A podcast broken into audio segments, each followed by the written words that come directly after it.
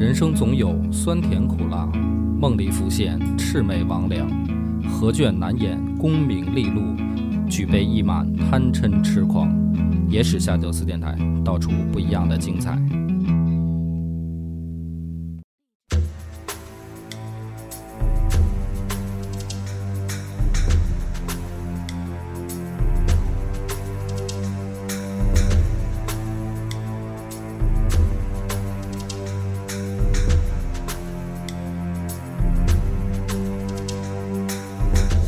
欢迎收听《野史下酒》，我是主播恶霸波。大飞，老番仔，上回咱们已经说了啊，小皇帝拓跋焘年纪轻轻，英明神武，是吧？对待柔然的态度跟他老爹截然相反，也不修长城了，就是玩命的菜。那咱上回说了，说这个崔浩也给他定了战略目标，第一个是柔然，第二个是胡夏啊。那在他打柔然的时候，有没有打胡夏呢？也有。那这个打柔然的时候，为什么胡夏没没逮他呢？是吧？咱之前也说，胡夏不是一个这个战争机器吗？是吧？大疯狗逮谁咬谁。那他跟柔然折腾的时候，怎么胡夏在旁边那么老实呢？是狮子狗，嗯，静观其变。还还真不是。为什么呢？这个北魏啊，他的确也是点儿正。啊，咱上回也说了，可能也是确实赶上人家该国运昌隆了。拓跋焘啊，上皇位的第二年。赫连勃勃也挂了，哎，也死了。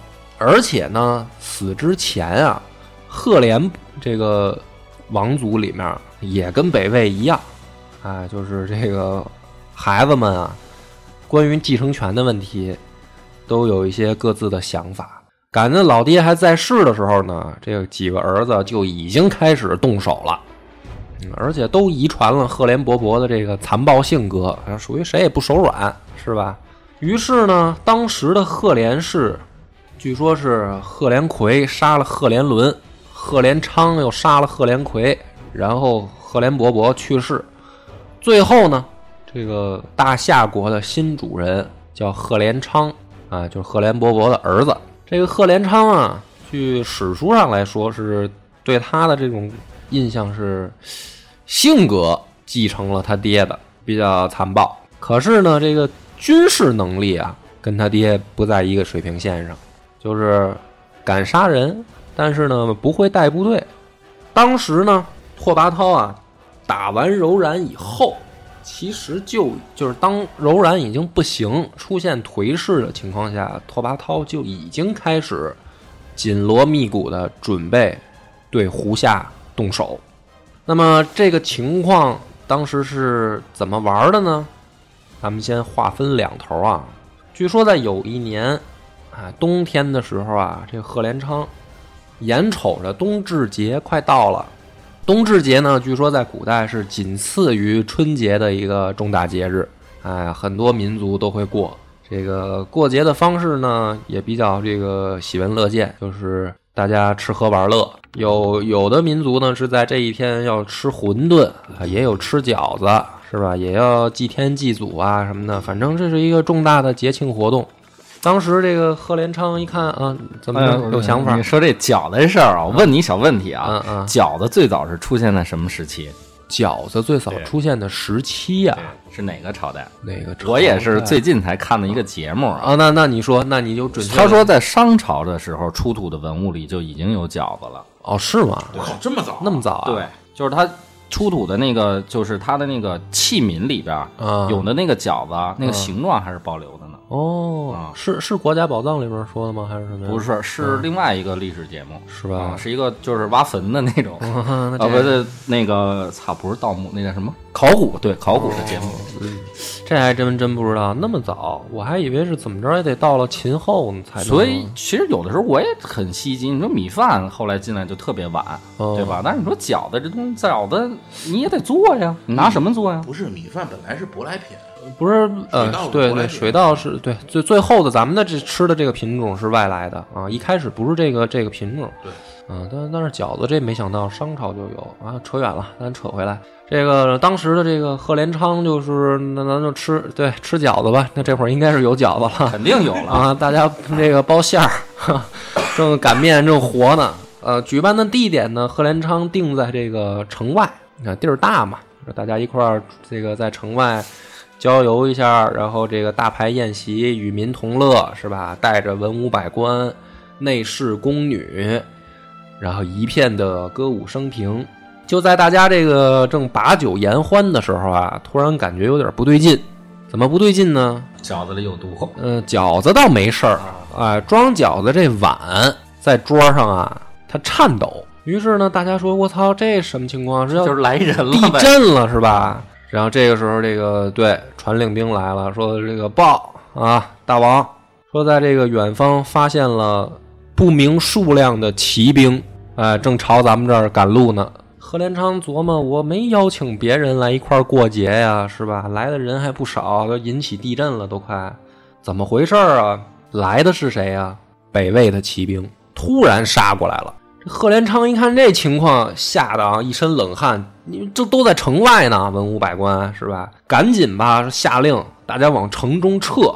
这一一下令撤不要紧，是吧？这个统万城的城门外啊，里三层外三层。那你这种情况啊，这一听说来人了，要要撤，那门它有限呀，是吧？大家就都挤在城门口，哎，谁也进不去。再一回头一看，北魏的骑兵已经到背后了，这城门没关上，因为人都堵在那儿啊，城门也没关上。这北魏的骑兵顺势就冲进城里面了，踩着人就进去了。杀进城中以后啊，一片的这个鸡飞狗跳，城里面马上就乱成一锅粥了。这个贺连昌呢比较机灵，赶紧把衣服一脱，哎，什么这个装成平民，混在这个老百姓的队伍里面，找地儿就猫起来了。那肯定得藏起来啊。魏军啊，在统万城里面劫杀了一天，哎，就是抢钱、抢粮、抢娘们儿，是吧？最后一统计啊，抢夺了十几万头牛马嚯，啊，还带走了一万来口老百姓，赶着。本来是想逮着贺连昌的嗯啊，这贺连昌机灵不是藏起来了吗？他没敢回皇宫都，嗯，躲老百姓家里了，没逮着他。哎，这这个北魏一看，那行了，差不多得了，逮不着就算了呗。因为他们这回没想说占领，他就搞了一次突袭。哎，你这个这属于孤军深入，其实风险很大。所以一看这个战果不错，赶着人，赶着牛马，就就就撤了。说白了抢来啊，了，就是抢一票啊。但是呢，这一次就给这个贺连昌心里面啊落下阴影了。这他妈北魏不按套路出牌啊，是吧？这前方没接到什么这个军报，或者说要怎么着，突然冲过来两万人打我一顿就跑了。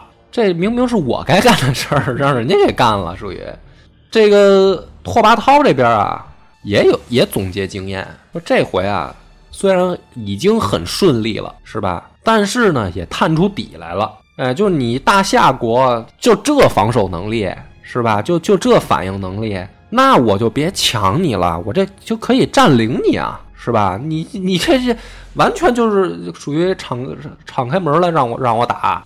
于是呢，第二次哎，派下令西金率军直逼蒲坂。当时的蒲坂守将啊，叫赫连以升，看到北魏的部队以后，做了一个非常英明的决定，叫弃城而逃。这个赶紧就跑了。然后呢，这个长安的守将叫赫连助兴，赫连昌的弟弟，一看到这个情况，这人还没来呢啊，还没到长安呢，也就弃城而逃了。你都留下战争阴影了。说白了，哥俩跑出去以后呢，到了一到了安定城会会师，哎，他说咱们哥俩见着面了以后，互相都放心了，咱们在这儿严防死守。这长安呢，长安就不要了啊，本来也不是咱的地儿。于是呢，这个西金率领一部人马占领长安。这个时候啊，其实跟上次一样，就跟上次这个北魏南征这个虎牢、洛阳、华台一样，这北北方这西边啊，长安一丢，基本上也就没有什么大城市可守了。这个胡夏呢，无险可守以后，北魏这时候再进军三府，就跟这个进自己家一样了，就是想来就来，想走就走。在这样的情况下呢，关中大地震动啊，那肯定震动啊，这是胡夏靠不住啊，是吧？越来越多的人干嘛呢？向北魏投诚。这个里面指的是谁呢？很多的少数民族部落，就之前五胡乱华那些狄族啊、羌族啊这些人，呃，最后在这个关中一带还还活着的，都纷纷向北魏投降。啊，这才是真正的大哥嘛，看来是吧？不光是这些少数民族，还有比如说像仇池的首领武都王杨玄、北凉的首领这些人，这都是十六国序列的，也都向北魏称臣了啊！就是这这这很明显了，这大夏国明显靠不住啊。于是北方的这个局势啊，对北魏来说可以说是顺风顺水，就是说白了就是一个标准的大国崛起。啊，只要是敢跟他作对的，都没好下场。于是呢，拓跋焘稍事休整以后，在次年的春天，再次准备率军西伐。这回呢，这个派呃赫连赫连部这边啊，赫连昌的弟弟叫赫连定，率军两万，准备收复长安。啊，就是想想看看能不能再再再拿回来这个地儿啊。两边的这个战火就是可以说是正式这个接触上了啊，大战开始，两国都都准备这个倾尽全力。南边这会儿呢，就是你看北方这么热闹，这南边干嘛呢？为什么刘宋不进攻他呢？这不是很好的机会吗？是吧？鹬蚌相争，渔翁得利的机会。这就是赶上咱们之前讲金戈铁马最后那一段了。当时的刘宋啊，这个正在徐献之的带领下，哎。把刘义福刚刚给弄了，换上他弟弟刘义隆，也就是也刚刚政变，所以刘宋这边呢也没动手。同时呢，北魏为了稳固南方的局势，向刘宋派出了使者，缔结了不战合约，就是咱们俩谁也别招谁啊。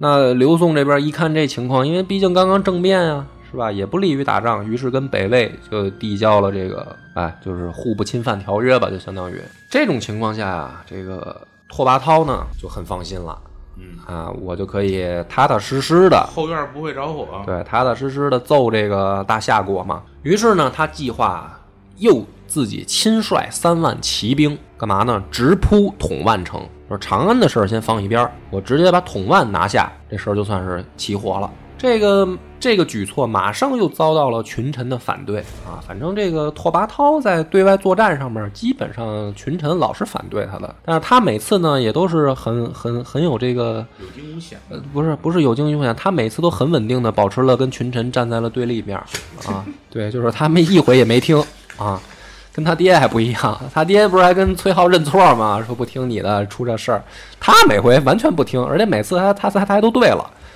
保留最后一丝的倔强啊！这个这一回是怎么回事呢？他带着三万人啊，杀到了这个统万城下。这个骑兵攻城啊，他的确不占优势。上一回啊，说白了巧了，正好人家在城外面，是吧？开 party，他顺利的杀进去了。那经过上一回，贺连昌也不傻呀，是吧？这这这以后别轻易出城了，咱跟里面过节就完了呗。所以他带着这三万人一到城下以后呢，发现这骨头难啃啊！咱之前也说过了，大夏国这城墙坚固啊，修的不错。这拓跋焘天天就跟城下面就琢磨说，咱怎么办呢？于是呢，他分了两个办法。第一个呢是派分出来一支部队啊，去统万城的这个西边，这个比如说村落里边啊，干嘛呢？抢劫。为什么抢劫呢？那没粮食不够嘛？说白了，大老远跑过来，能抢点是点另外一帮人呢，就是天天啊找一些老弱残兵，也不干别的，哎，就跟这个统万城下面叫阵，侮辱他们，是吧？这个跟底下这个想尽法儿的骂他们，啊，有种出来呀，是吧？什么这个说脏话呀，这个对着城墙尿尿啊之类的。反正怎么恶心怎么来呗，就恶心你。这个贺连昌在城上看着啊，也生气，是吧？你这什么意思呀？太气人了！好办，嗯，你这尿尿这也太侮辱人了。对啊，你离城墙这么近，你不能拿东西砸他吗？而且呢，这个贺连昌啊，一看这底下呀，他细看啊，发现北魏这个部队啊，也不是什么虎狼之师啊。一看这个阵中好多这个骑兵，年纪也不小了。啊，因为三朝元老嘛，对，确说白了就是这个兵员素质也没有那么强。之前啊，说白了让他打一措手不及，真仔细一看也就那么回事儿。而且你别忘了，大夏国本身他们是虎狼之师，是吧？这个兵员素质就很好。哎，这个赫连勃勃在军事方面的能力的确是过硬的。带出来的部队留下来给他这个家底儿是还是很好的。于是呢，这个赫连昌就琢磨了，这个情况咱要是再缩在城里面，确实就有点不像男人了。怎么办呢？出城打他呗！这我跟城上看这两天，我觉得没问题啊。迎战吧，从人数上来说，是吧？从这个人员素质上来说，我们的部队还还是经得起检验的嘛。嗯，于是打开城门出击。贺连昌呢，亲率三万骑兵，哎，开始反攻击。这比人多一万啊你，看多呀！这一接触，北魏就开始撤不灵了啊！这个的确战斗力不如人家，一路就开始跑，往回跑，然后发求救信，把西边那帮抢劫的部队也得调回来啊，是吧？这贺连昌一看很顺利，马上把骑兵排开成贺义阵，排开成这个这个平平的这个两翼包抄的阵型。说白了干嘛？吃他嘛，就是准备包了包了饺子给他。这北魏一看，我这情况更更得赶紧跑了，这万一让人包住，全得死在这儿啊，就往后退。好不容易啊，好死不死跑到了后面的这个黑水附近的这个山谷里边儿，哎，准备这个在山谷里面可以回手，咱们打一个反冲击了。于是呢，两军就在这个山谷里边对阵。在这个情况下啊，这个也不知道老天爷是不是可能这个开小差了啊？这个北魏部队刚一回身儿，这山口里面开始刮风，这风向呢是朝北魏刮，逆风，逆风。那你这逆风呢，在那个那个年代的这个打仗的时候，就属于非常不利，对吧？第一个是这个箭，那就射的没人远了，然后冲锋肯定也比别人难啊，你逆着风嘛，是吧？这个情况下呢，这胡夏的部队就更来神了。好，这就天助我也嘛，是吧？今天就在山谷里面准备把你们都踩死。那么两军决战，就说白了，狭路相逢勇者胜，是吧？当时的情况是什么呢？这个霍拔涛一看到这样的情况，亲自这个催马出阵，冲入敌方阵营以后，连斩十余骑，啊，这个大哥也是怒了，说打呗，两两军相逢，这个狭路相逢勇者胜嘛。打到什么程度呢？他冲进去以后啊，这个那边胡夏的部队也不手软，也是乱箭齐放什么的，就看着这个拓跋焘啊，这个手掌中箭啊，一箭把手掌钉穿了，然后过程当中有的时候还差点被人打的撞下马来。但是呢，拓跋焘毫不犹豫的继续往前冲锋。然后北魏的部队一看这个情况，说：“大哥都拼了，是吧？那咱也上吧。”再再往后就发现山谷里面不对劲了，哎，不只是之前拓跋焘带来的这支部队，后面有更多的部队从山谷两侧冲出来，怎么回事呢？这是拓跋焘玩的计策，什么计策？我诱你深入，我在山谷里面埋下伏兵，我打你一个反包围等着你呢。啊！因为我攻城我攻不上去，嗯，是吧？我们要想赢你，我必须把你引诱出城，跟你打野战，嗯我才行。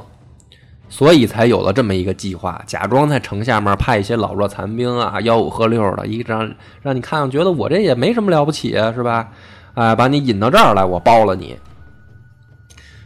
这个贺连昌再傻也反应过来了，这是中埋伏了，于是赶紧这个下令突围。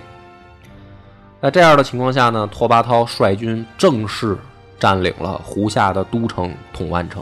哎，一战这个属于定乾坤。第二年的时候，这个公元四百二十八年，拓跋焘下令令平北将军魏卷率军继续围攻胡夏的上邽。啊，贺连昌一看这个情况也不敢打了，再次的弃城而逃。这个退守到哪儿呢？退守到平凉据守，是就属于连失城池。这真是给打惊了。啊，是啊，那肯定的呀。然后北魏大军呢，继续向关中开进。司空西金的部队已经抵达了安定，啊，和和自己的这个前锋部队已经会师了。但是呢，这个西金这一路人马出现问题了。当时呢，战局已经拖到了夏天，哎，在安定城附近呢，北魏的军马爆发了瘟疫。反正这个事儿呢，在这个北魏的时期也不是出现过一次了。看来也是什么呢？这个游牧民族啊，对于这个怎么说呢？叫卫生条件的这个防范程度还是比较差啊。一到夏天，只要是军马混战，它就容易出瘟疫。出瘟疫的同时呢，粮草也开始出现短短缺的情况。这个西金呢，就琢磨了，说这怎么办啊？是吧？咱们跟大哥还有点距离。现在呢，这个在这个安定城里面，这瘟疫，然后粮草都出现问题，咋办啊？这个时候呢，这个。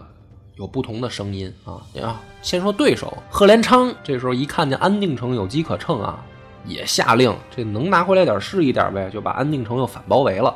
刚开始的时候还好，北魏，但是因为他缺粮啊，他怎么办呢？他就开始向老百姓，哎，说好听一点叫征粮，说不好听一点就叫抢粮了嘛。这么一搞呢，老百姓也不干了。就是虽然这个胡夏统治时期吧，老百姓也也没什么过什么好日子，那总比你来强啊！你北魏一来，我这好家伙的，这连饭都吃不上了。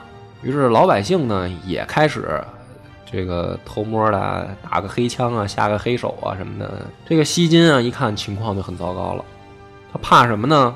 他怕部队哗变啊！你不是在自己地盘，老百姓又不支持，又少粮。又有病，瘟疫嘛，这万一部队哗变了，这事儿说白了就就就恐怖了。当时西金手下有一个监军叫安杰，安杰呢是安童的儿子，那也是早年八公之一啊。安童的儿子，据说是聪慧善变，善于谋略。这个安杰呢就跑过来进大哥的这个这个营帐，就跟大哥就说了，说是你这等什么呢？是吧？咱都已经这节骨眼了，这你你你琢磨什么呢？西金就说了：“说为今之计啊，只能等什么呢？等大哥来救援，哎，就是等拓跋焘派援兵过来解围。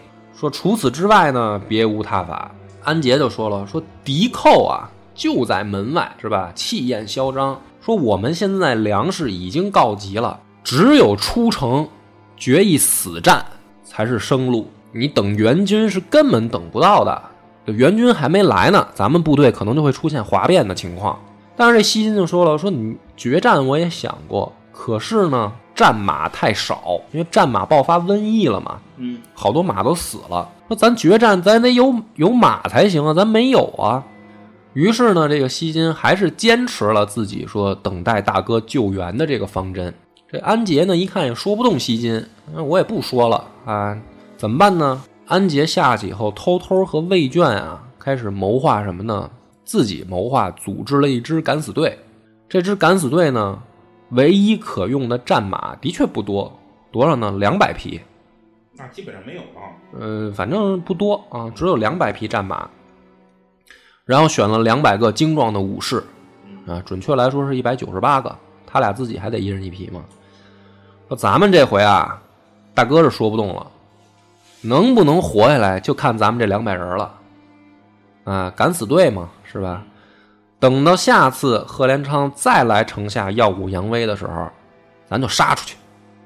反正死也得死在战场上，你不能在城里饿死啊，或者让咱们自己人砍死，那多窝囊啊！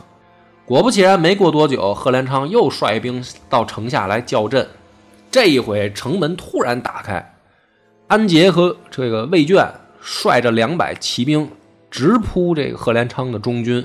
这个情况呢，属于说置之死地而后生吧。这两百人的确给力啊，敢死，不顾流矢飞剑，唯一的目标是什么呢？就追在贺连昌的马后面不放，啊，我就砍死你就行了。于是呢，这个贺连昌一看，这个也别说什么了，跑呗，是吧？冲出来两百个疯子啊，这个别人不砍就追着我砍，贺连昌就开始往后跑啊。这个跑着跑着呢，反正也是。赶上点儿背，他这马呀不小心绊倒了，马腿是马马腿绊倒了啊！这样的情况下，贺连昌被安杰啊生擒，给给大哥逮着了。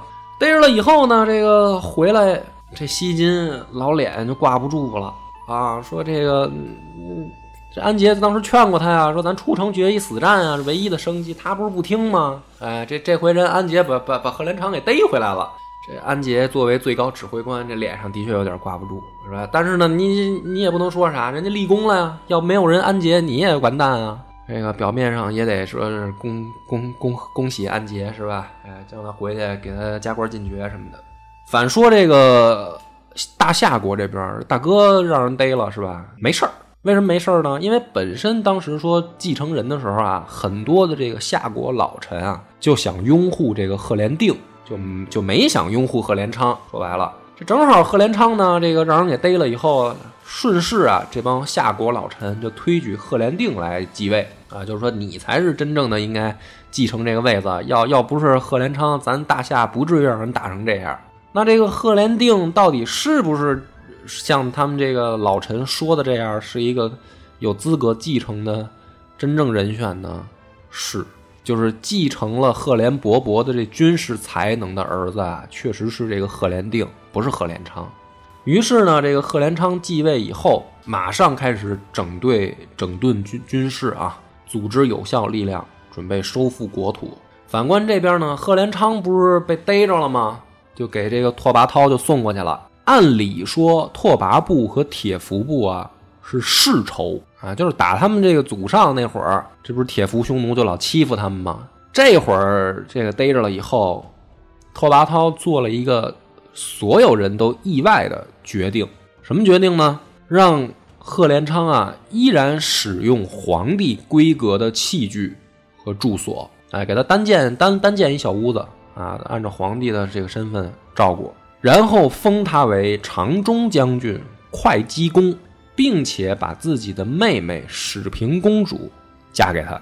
当时大家就觉得说，这个拓跋焘转性了，之前都是比狠，是吧？哎，这会儿把把敌人逮着了，不但没杀，哎，反而还联姻了。联姻啊，这个而且这两家不是世仇吗？这个拓跋焘琢磨什么呢？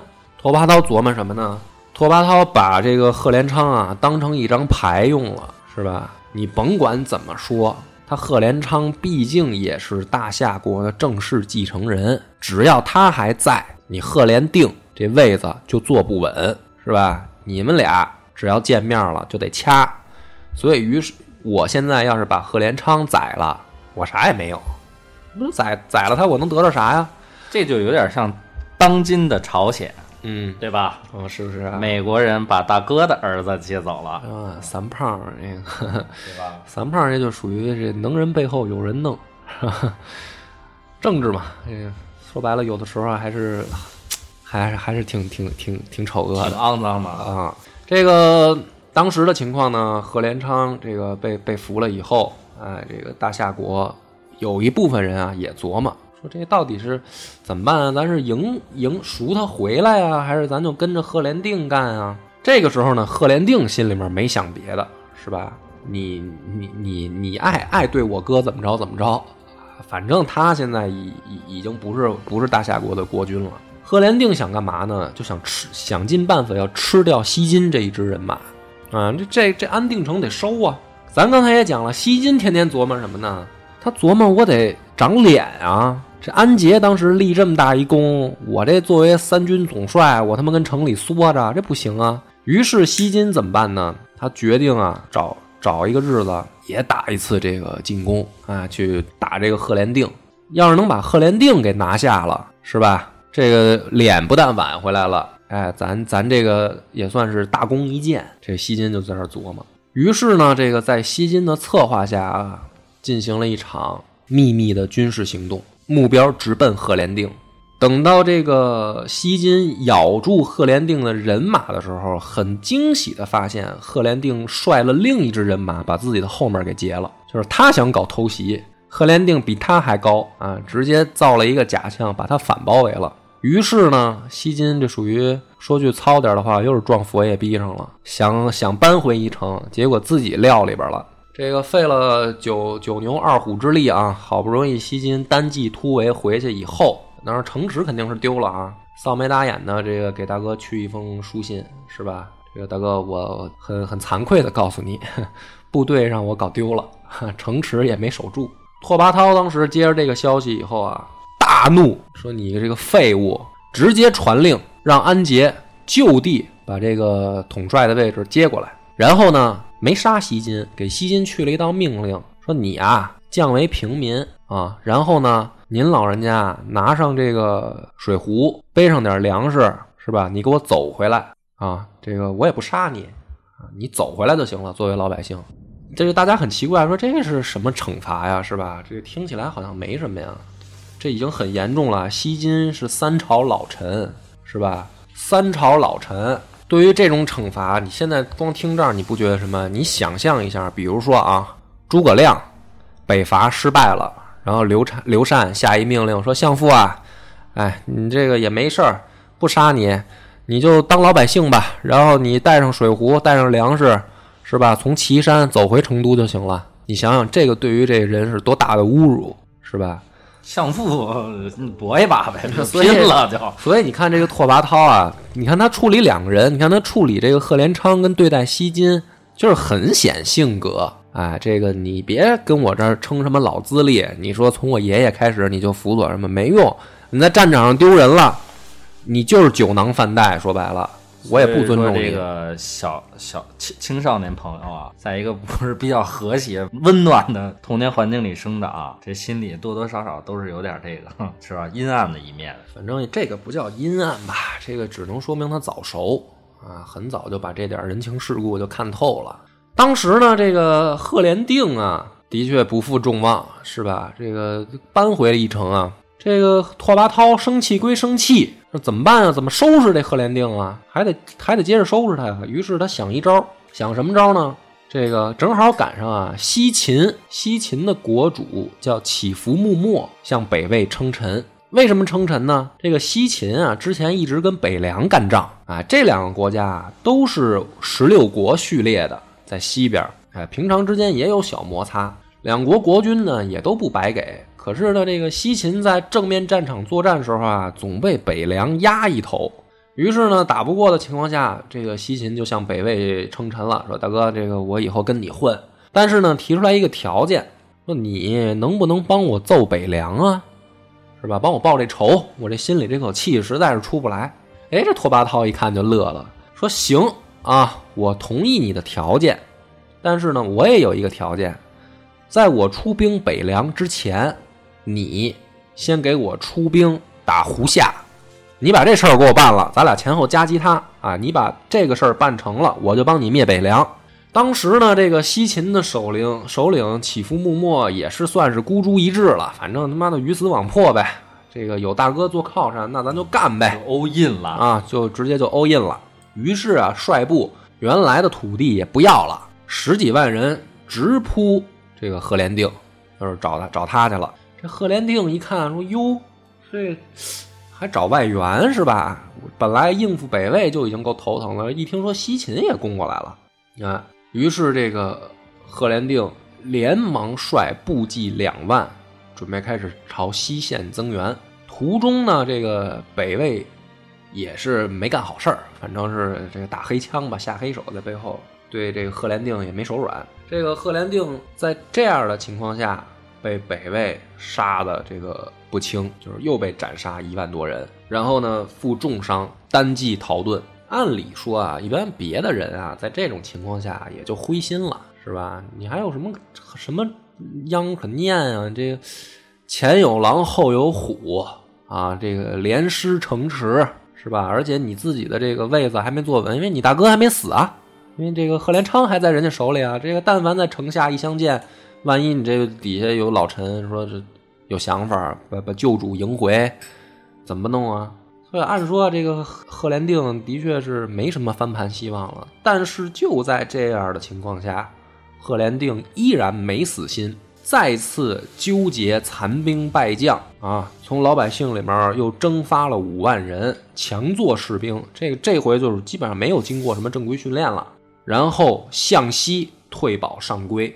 这个时候，魏军呢趁势拿下安定，哎，然后这个平凉也被北魏攻克。拓跋焘呢，这个时候很高兴，是吧？这个顺很顺利啊，这个眼眼看拓跋定就就快被他赶尽杀绝了。然后这个反观在上归的赫连定啊，于次年春天正月的时候，看准时机，准备进行一场生死存亡的这个军事行动。他要干嘛呢？他要突袭西秦，就是你别看我不行了，是吧？我打不过你北魏，这周边的二流国家，你要论打仗，你们不如我。于是怎么办呢？他这个率领部队啊，偷偷摸摸出发，准备攻打南安城。当时的这个南安城在西秦的控制下，其实也有事儿，什么呢？也闹饥荒呢，已经这个处于人吃人的情况都发生了，就是城里边啊，西秦人心大变。当时的这个祈福穆墨啊，也已经有点绝望了，就是我这怎么办啊？这个大哥说好了帮我打北凉，结果把我给卷进跟这个胡夏的战争了啊！所以这个祈福穆墨也很绝望。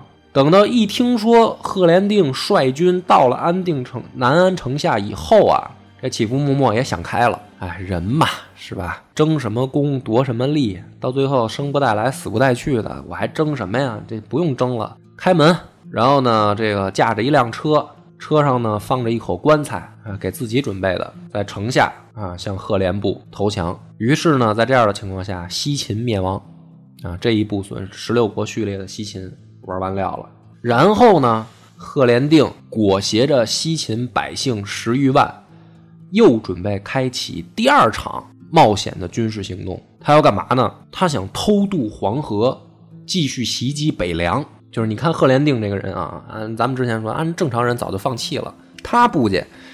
就我只要有一口气在。我就继续跟你纠缠到底，我打不过你北魏，行，西秦不是我对手，我就灭西秦，然后我再打北凉，是吧？只要只要我有实力，我就跟你周旋到最后一刻。但是这一次呢，确实可能也是老天爷确实想收了胡夏了。他这一场行动啊，本来很顺利，北凉根本就没反应过来，就是不知道这边这个赫连部还还想动自己，都没做准备。可是呢，因为这个赫连定带的人比较多呀，你想裹着西秦十余万老百姓渡黄河，动静太大，北凉倒没没反应过来，惊动了另一个部落，就是西边的这个吐谷玉慕容鲜卑的这一支吐谷玉给惊动了。这个吐谷玉琢磨说，他们判判断不清楚，这到底是干嘛来了，是吧？是你是打北凉啊，还是打我来了呀？我哪知道啊？我就认为你是没干好事儿呗。于是呢，本来他想打北凉。